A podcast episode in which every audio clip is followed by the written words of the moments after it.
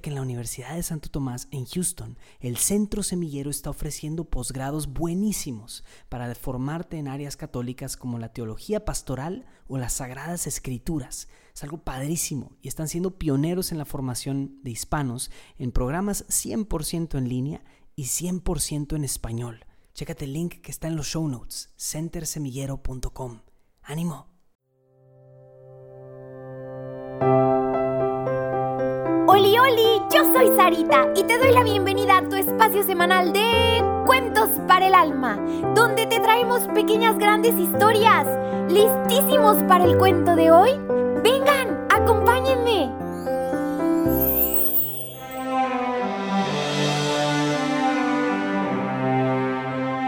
María y tú esperando a un bebé. Ya te espero, decía tocando suavemente su pancita aquella muchachita cuyo nombre era María, mientras seguía dándose pequeños masajitos en círculos a su tierna pancita, así como tratando de sentir las pataditas de su precioso hijo, y no podía dejar de tararear dulce y celestialmente diciendo, Maranata, Maranata, mm, Maranata. ¿Qué quiere decir? El Señor ya viene. Cuatro semanas aproximadamente faltaban para que naciera el niñito que el dueño del cielo ocho meses atrás por medio del ángel Gabriel a María le había prometido concebirás y darás a luz un hijo, y le pondrás por nombre Jesús. Le dijo el ángel Gabriel. ¡Guau! Ocho meses ya habían pasado y ya solo faltaban cuatro semanitas para el nacimiento del Hijo de Dios.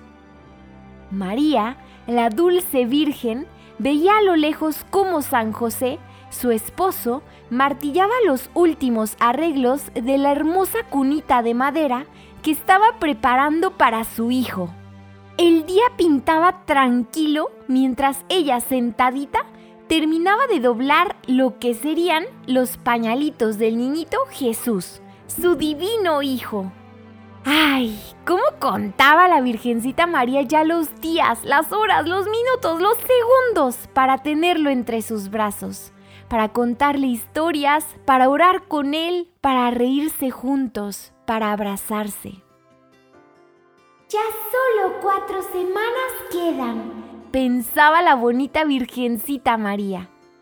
Tengo que arreglar los últimos detalles para su llegada.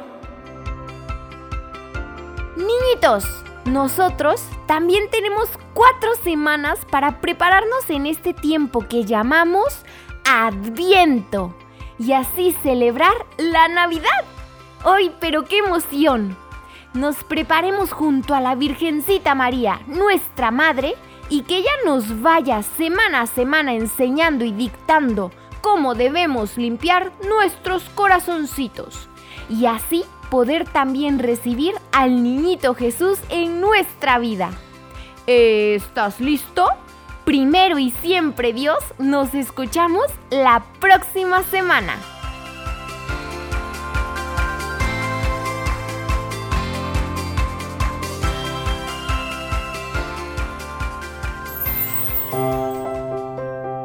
Ahora bien, niñito, ¿qué te hace pensar y hacer esta pequeña gran historia?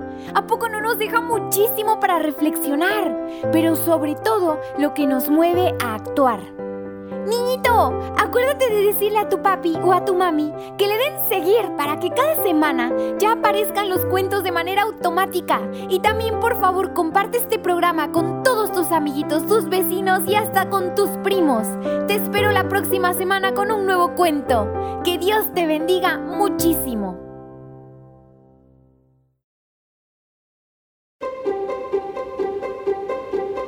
Atención, atención, ¿me regalas un minuto de tu tiempo? Soy Jimena. ¿Sabías que ya sacaron la segunda temporada del podcast Milagros Eucarísticos para Niños? Si no lo sabías, ahora ya lo sabes. Escúchanos en tu plataforma preferida de música. Te dejo el link en las notas de este episodio. Adiós.